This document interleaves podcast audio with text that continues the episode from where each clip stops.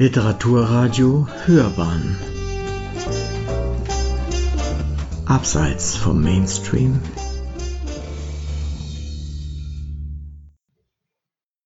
Rezensionen Ben Tax Meine Verehrung, Exzellenz. Max von Pettenkofer. Hygiene für München und die Welt. Der Pionier der Hygiene. Max Pettenkofers Leben und Werk. Einer der weltweit bedeutendsten Hygieneforscher und einer der Pioniere der Cholera-Bekämpfung war er und zudem einer der würdigsten Ehrenbürger Münchens. 1818 in Lichtenheim bei Neuburg an der Donau als fünftes von acht Kindern in ärmlichen Verhältnissen geboren, studierte Max von Pettenkofer nach dem Abitur am Münchner Wilhelmsgymnasium zunächst Pharmazie.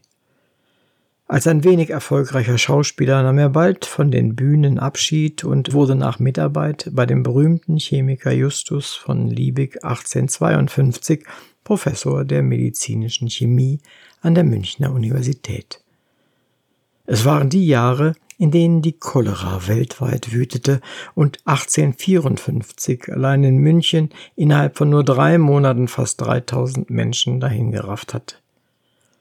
Über die Verhältnisse von Boden und Grundwasser zu ihren Beziehungen zu Cholera und Typhus forschte er ebenso und publizierte bahnbrechende Schriften wie etwa über die Verseuchung der Bäche durch Abfälle und Fäkalien, die damals größtenteils zunächst auf den Straßen und Plätzen der Städte landeten.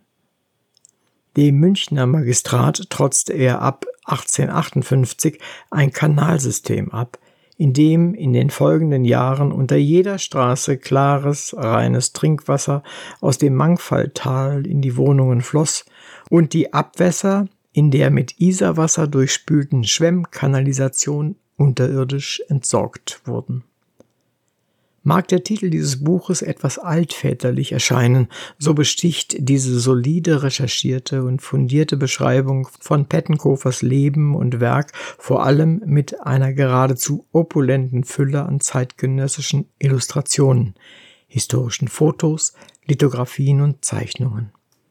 Dazu die Reproduktion der Buchumschläge von Pettenkofers wichtigsten Schriften und zahlreiche Tabellen über die Ausbreitung der Cholera in München und der Welt. So erfolgreich Pettenkofer in seinen Untersuchungen war und damit weltweit größte Anerkennung errang, so war das Ende seines Lebens doch von wissenschaftlichen und familiären Schicksalsschlägen erfüllt. Nachdem sein ewiger Konkurrent Robert Koch im Jahre 1892 den Erreger der Cholera gefunden hatte und Pettenkofers These, wonach Cholera und Typhus durch spezifische Mikroorganismen in Verbindung mit schlechten Umweltbedingungen entstehen, hinfällig geworden war, fiel Pettenkofer in tiefe Depressionen.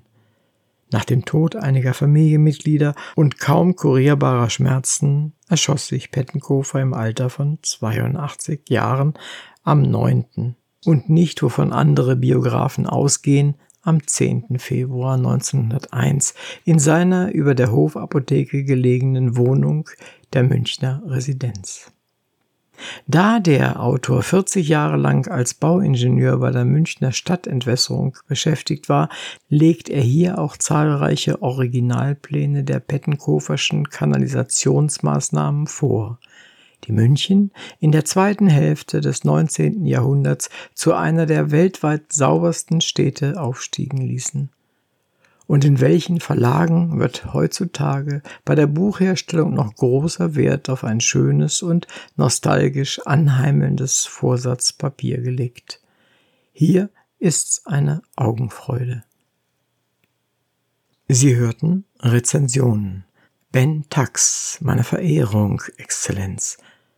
Max von Pettenkofer, Hygiene für München und die Welt. Eine Rezension von Hannes Macher. Sprecher war der Autor.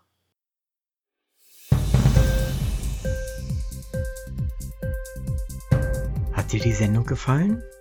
Literatur pur, ja, das sind wir. Natürlich auch als Podcast. Hier kannst du unsere Podcasts hören. Enkel, Spotify, Apple Podcasts, iTunes, Google Podcasts, Radio.de und viele andere mehr.